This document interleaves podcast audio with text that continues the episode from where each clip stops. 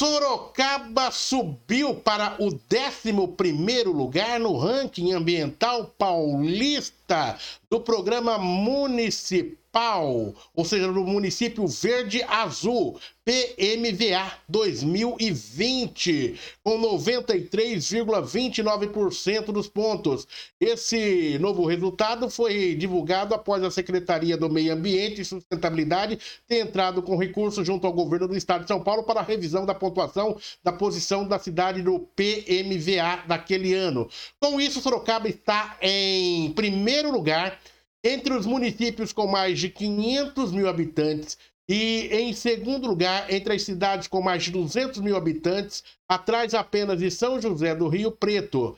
Em dezembro de 2020, Sorocaba aparecia na 64ª posição do ranking com 85,29 pontos. As certificações da, de pontuações ocorreram em seis diretrizes. Conselho Ambiental, gestão de águas, qualidade de arborização, é, arborização urbana, esgoto, tratado e resíduos sólidos. Portanto, Sorocaba subiu para, a décima prim... para o 11 lugar no ranking ambiental paulista do programa Município Verde Azul. Alberto Cassone, na nossa bancada de formadores de opinião independentes. Alberto, e aí, uma boa notícia para Sorocaba, meu caro Alberto Cassone? Bom dia. Bom dia, Oliveira. Bom dia, amigos do RMS News. É um prazer estar com vocês. Sim, é uma boa notícia é, e, e, já confirma aquilo que a gente já sabe, que Sorocaba está muito bem aí na questão ambiental, né? E, e, e num, numa análise ampla, né? Tanto Sorocaba como a, como a região está com a faca na mão uh, na questão de, de, previsões aí para o futuro, né? Pois na, na atualidade, como nós vimos aí recentemente a visita é, é, dos ministros aí na, no Parque Tecnológico e no Parque e na Facens, né, estão se inserindo aí o conceito da quintupla hélice é, na produção industrial é, e o que, que, significa isso? Né? A, a, a hélice tripla é, é, a questão do governo, indústria e escola. A, depois inseriram mais uma hélice, que é a quádrupla, né? que é a continua governo, indústria, escola e sociedade. E a e quinta, a quinta hélice é o governo, indústria, escola, a sociedade e o meio ambiente. Então, se nós tivermos aí no país a, a, a, permanência de uma política estratégica que visa recuperar a nossa indústria, a nossa tecnologia, como tem acontecido. Sorocaba, como eu disse, vai estar com, o, com a faca e o queijo na mão e, e numa situação de conforto aí para os nossos para o nosso futuro aí da, da, da própria região como um todo. Agora vale lembrar que essa questão é uma retificação, né, o Alberto Casson, que ocorreu. Um erro grave também de avaliação, né, Alberto? Por outro lado, o governo sempre diz que é, há uma demora é, na, no envio de, de informações, então acaba é, tendo esses problemas. Mas para um resultado como esse, divulgado, que impacta na, na vida da, da sociedade, o governo deveria ser mais atento a isso, né? Não, com certeza. É, mas o importante é que tudo, tudo um processo de planejamento, o importante é ter avaliação e, e, e, as, e fazer as correções que são necessárias. Isso é fundamental.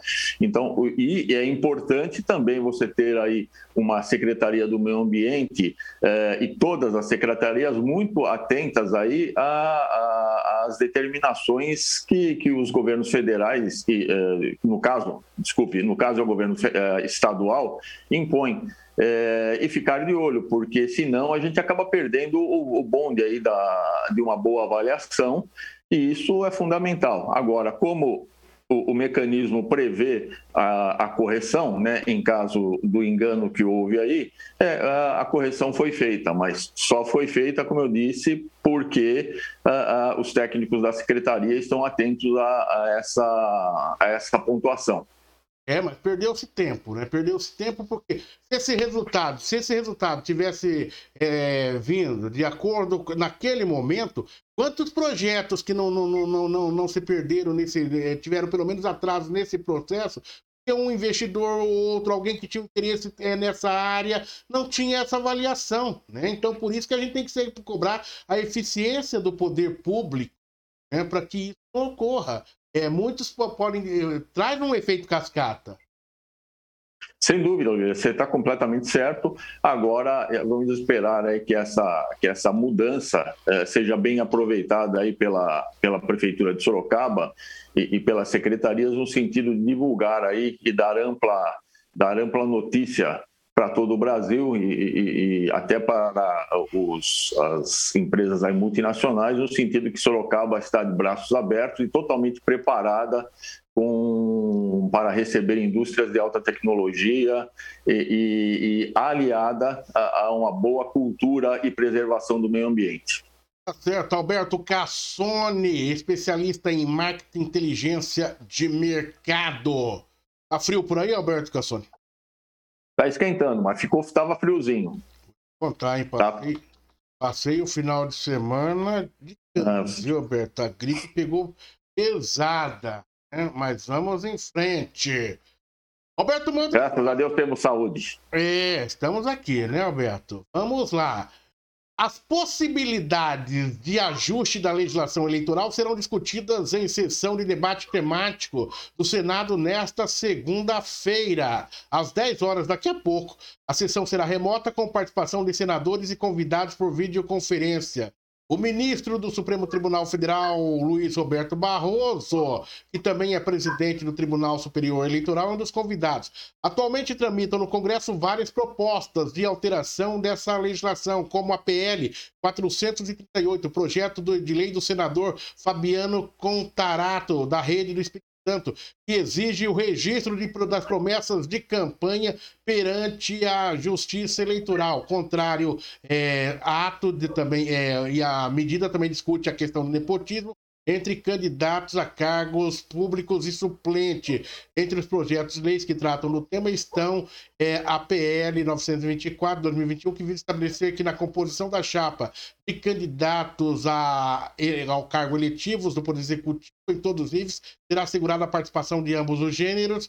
O projeto de lei é 253 de 2020 prevê a inegibilidade para os cargos de suplente de senador para cônjuge companheiros e parentes. Isso daqui é uma vergonha. Eu fico irritado quando eu vou no, no Congresso Nacional e vejo senadores descerem do, do, do, da, da, da sua, dos seus carros luxuosos pagos pela gente, e é pago pela gente um 4, 5 senador, é, é, a segurança do lado, meu caro Alberto Cassone.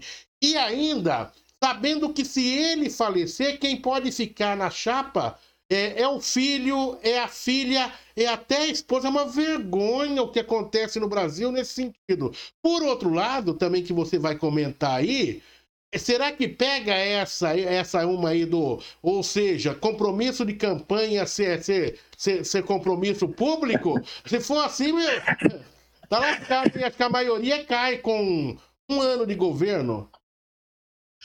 Olha, Oliveira, é, é, é, ao passo que as casas legislativas aí elas têm obrigação de discutir uh, as leis, uh, como é essa proposição aí do senador Contarato, é, de o candidato lavrar aí a sua, as suas intenções, eu acho que, que é né, válido. Mas essa é uma, é, uma, é uma análise que quem teria que fazer é o eleitor, porque assim, você vota numa plataforma e, e na hora lá faz, faz aquilo que não estava previamente combinado.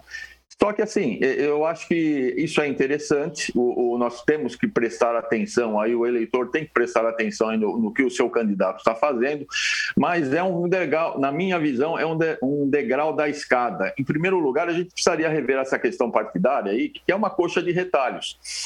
É, hoje, por exemplo, na atualidade, tem tanto partido e, e, mudança de nome que a gente não sabe nem entender direito qual é, quem está com quem e, e, o que está acontecendo hoje.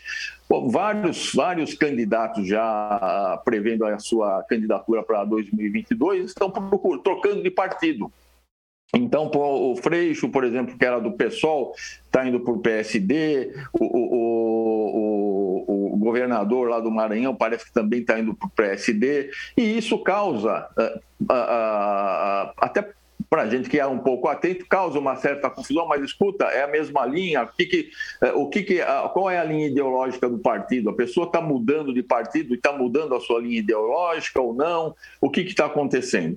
É, é, então, isso é uma questão. A questão da, da, presença do ministro nessas discussões é óbvio, todo legislador ele tem que ouvir, ouvir todas as vertentes, todas as pessoas, todos os atores que estão aí envolvidos uh, nas questões, inclusive os ministros aí do Supremo, no caso do Barroso, que é, é, pertence ao Supremo Tribunal Federal e, e, é o presidente do TSE. Mas é, seria interessante também que os senhores senadores também ouvissem os seus eleitores e, e a opinião pública no geral. Uh, você sabe, Oliveira, você tem um grupo de foi, né? Você disse que era foi, formadores de opinião independentes, assim, muito, muito muito qualificados, a grande maioria advogados e eminentes advogados, como o doutor Luiz, que falou ainda hoje conosco aí, mas eu tenho uma opinião de, de cidadão comum, formado em comunicação social. Para mim, o STF é uma corte constituinte e deveria garantir a Constituição. E o TSE deveria é uma corte que deveria aplicar as leis que os nossos representantes fizeram e não formular as leis. Então, é, às vezes eu tenho um pouquinho, me confunde um pouco essa interferência dos poderes. É, é, eles devem, obviamente, interagir, mas cada um tem uma atribuição. E, obviamente, dentro de todas essas discussões, eu espero que a, a, a questão do voto auditável e impresso seja também avaliada com carinho. Aliás, você citou o Freixo, não é isso? O Freixo que você citou? Freixo? É.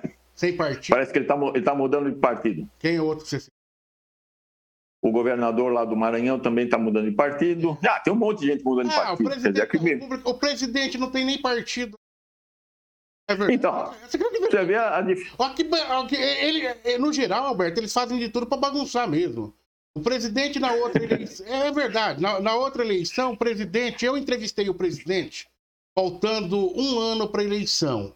Sim. Eu estava, eu estava. Aqui ninguém fala, né? Eu tô contando história. Eu entrevistei o presidente numa entrevista que foi conseguida pelo Oswaldo Duarte Filho. Ele estava lá no aeroporto de, de Brasília, no aeroporto. No, no aeroporto de Brasília, e daí quando ele vê, vê o Jair Bolsonaro, deputado, né?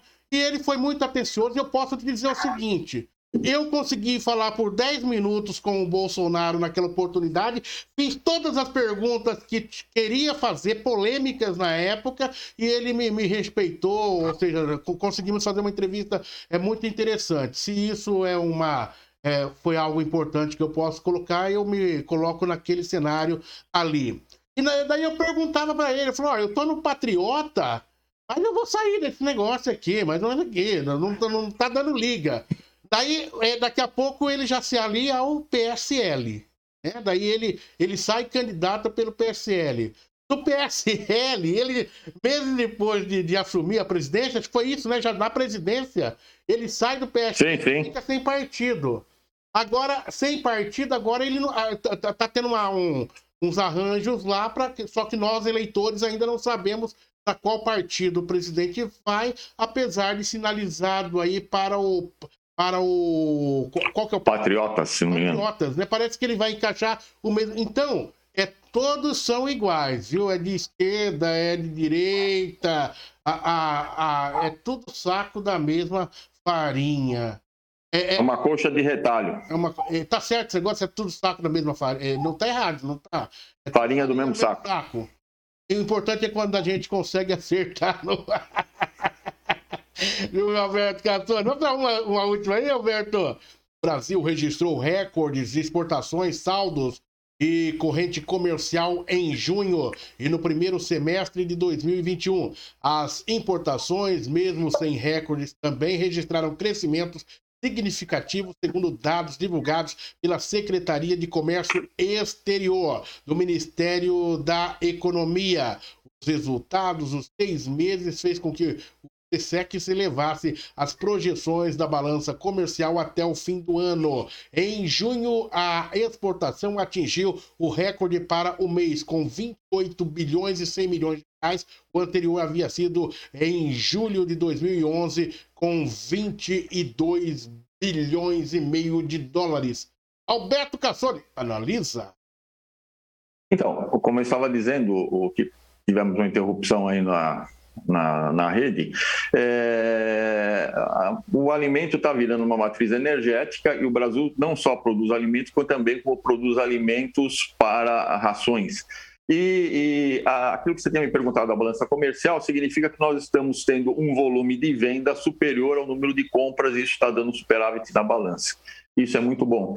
É, a gente tem que destacar aí uh, o grau de tecnologia do nosso agronegócio e destacar também que essas exportações uh, do agronegócio e, e, também de commodities, que são a, as matérias-primas para a indústria de transformação, estão sendo, tem um destino uh, que são os países asiáticos, como Filipinas, Indonésia, o Japão, a China, que estão fomentando bastante o nosso comércio. São novas frentes aí de negócios que estão uh, acontecendo. Uh, a questão que, que até o, o, o, o doutor Luiz colocou que é, a, a, diferença entre a, a, o que está oferecendo o agronegócio e o que está in, oferecendo a indústria de, de transformação é muito grande. Para a gente ter uma ideia, na década de 70 o Brasil tinha mais ou menos 21% do PIB, que era, antes, era antigamente era PNB, era Produto Nacional Bruto, mas o PIB 21% era indústria. Em 1986 cresceu para 27% e depois despencou. Hoje está em 11%. Então, o que, que nós precisamos uh, uh, fazer? Manter o agronegócio, ficar atento aí às tendências de, consumo uh, do globo, porque o Brasil fornece energia para o globo, mas, sobretudo, recuperar aí a questão industrial porque no caso das commodities, elas têm trazido uma, um, bom valor uh, para a nossa balança comercial, porém, o valor agregado, que é a transformação de, dessa matéria-prima, traz recursos que fiquem dentro do próprio país, melhorando a mão de obra e, tudo, uh, uh, e também os salários. E foi algo que, que foi esquecido aí de, desde a época do governo Sarney, o governo Collor tentou é, impulsionar a indústria, mas ele ficou pouco tempo e depois nós tivemos aí uma descendente muito grande da nossa indústria. Nós precisamos recuperar isso. É, Sorocaba é uma região que está pronta para atender o Brasil nessa questão e vamos aí é, aumentar as nossa, a nossa indústria e equilibrar, manter a, a balança comercial com o agronegócio alto e se a gente conseguir potencializar com a indústria, melhor ainda porque os salários ficam aqui dentro. Só uma dúvida aí. É, a gente fala em aumento de exportações.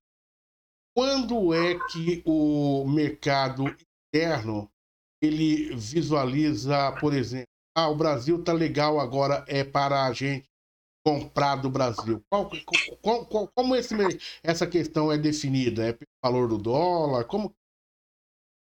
Olha, é, é, é em primeiro lugar, o comércio é definido sempre pela oferta e procura é, é, quando existe a necessidade do produto e, existem aquelas pessoas, aqueles países ou que, que têm a disponibilidade do produto, é isso que determina. a questão é, é, equilibrar aí o dólar com relação à força da nossa moeda. É, a força da nossa moeda depende muito do mercado interno. É, o dólar apresentou uma tendência de queda. os especialistas dizem que é, é o, o, o, real tem que teria que equivaler aí a 4,50, está quase chegando lá. É, e, e, depende muito da balança de, de, de, negócios entre, entre os países, né? entre os interesses. É óbvio que atualmente o Brasil, uh, de dois anos para cá, optou também por aumentar as suas frentes de comércio com, com países aí, com outros países da, asiáticos, como é o caso da Indonésia, uh, mantendo aí a China e o Japão como grandes parceiros, e, mas assim está tá ampliando, tá, tá ampliando aí o, o foco de, de, de, de, desejos né, pelos nossos produtos. Como eu disse, é, é sempre tudo uma e, é uma questão de oferta e procura, né? Se a procura tiver alta, a gente está oferecendo. E, e, manter sempre atento àquilo que é a necessidade futura porque é, o planejamento estratégico é, de países como China, principalmente Japão, eles são feitos para 10, 30, 40 anos. Eles são, eles são, é, é, eles são culturas milenares e, e nós não temos essa cultura milenar. Nós temos que começar a planejar as coisas para as próximas gerações. É, o, e o Brasil é muito pontual. Nós precisamos começar agora é, é pensar no nosso planejamento estratégico para 50, 100 anos até. Não tem nem dúvida, Alberto Cassoni na nossa bancada de formadores de opinião independentes, a partir de hoje no novo formato, né, Alberto Cassoni? Divididos os nossos formadores de opinião, cada um é, num determinado fazendo análise dos mais diversos fatos. Prazer imenso tê-lo aqui com a gente, Alberto. Um abraço para você. Sexta-feira é feriado, né, Alberto? Sim, senhor. Sexta-feira é feriado. Nesse, e, e, e mais... Esta é, é esse, essa, esse feriado de sexta-feira não foi. foi antecipado. Eu, então, não, é, esse... é, feriadão, feriadão. Inclusive a Associação Comercial soltou uma nota aqui. soltou uma nota, Alberto, e autorizando você ir para Minas Gerais, não sei se próxima feira, mas destacando aí que realmente é feriado, que o pessoal pode sair fora, ok, Alberto? Se passará terras sorocabanas, nas terras de Baltazar, ou se irá para as Minas Gerais. Abraço, Alberto. Um abraço, Oliveira. Tudo de bom. Uma ótima semana para todos.